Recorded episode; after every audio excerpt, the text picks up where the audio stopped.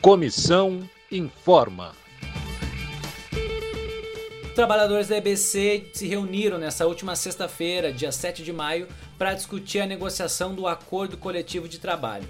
Os representantes dos sindicatos explicaram que a empresa finalmente apresentou uma contraproposta.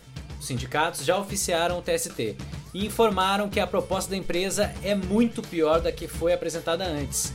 E também mostraram os argumentos dos trabalhadores para que se chegue a um acordo melhor para o ACT. A gente lembra também que a pauta de reivindicações foi enviada para a EBC em agosto do ano passado. E já em novembro a empresa pediu a mediação do Tribunal Superior do Trabalho. Daniel, do Sindicato dos Jornalistas do Distrito Federal, explicou que a EBC incluiu uma cláusula nova nessa contraproposta. E ela fala sobre controle alternativo de jornada.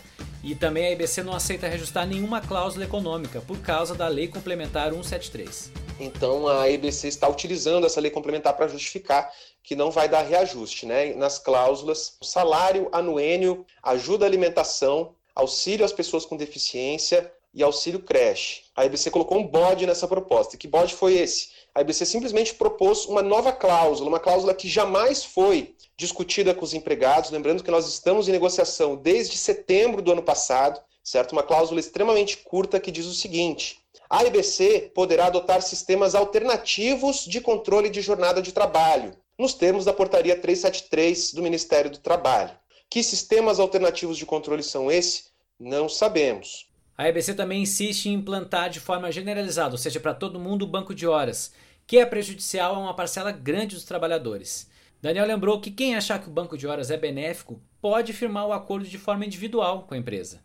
E quanto à progressão, a EBC parou de dizer que a Lei Complementar 173 proíbe as promoções. Ela diz agora que não tem dinheiro disponível, ou seja, não há disponibilidade orçamentária para dar progressão para os funcionários. Ou seja, o discurso foi alterado. Né? Na visão dos sindicatos, é um pouco suspeito. Parece que a EBC está procurando uma justificativa para não dar promoção para os funcionários. E por fim, chama atenção que a EBC agora concorda com o pagamento do ticket extra, o conhecido Vale Peru.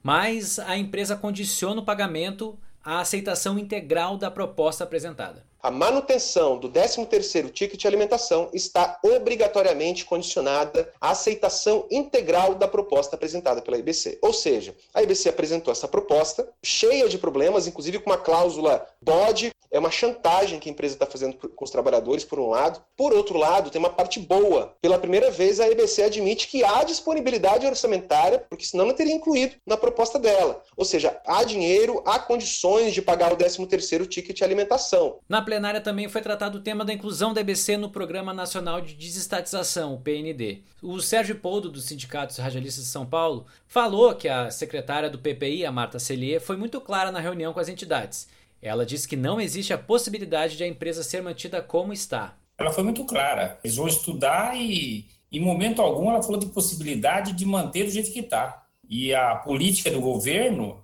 é essa. Ele não quer gastar. Ele não quer gastar com uma empresa onde as pessoas são todas concursadas, né? Não é privatização, na verdade é extinção, porque você não privatiza uma empresa pública, ou a rádio e TV é pública ou ela é privada.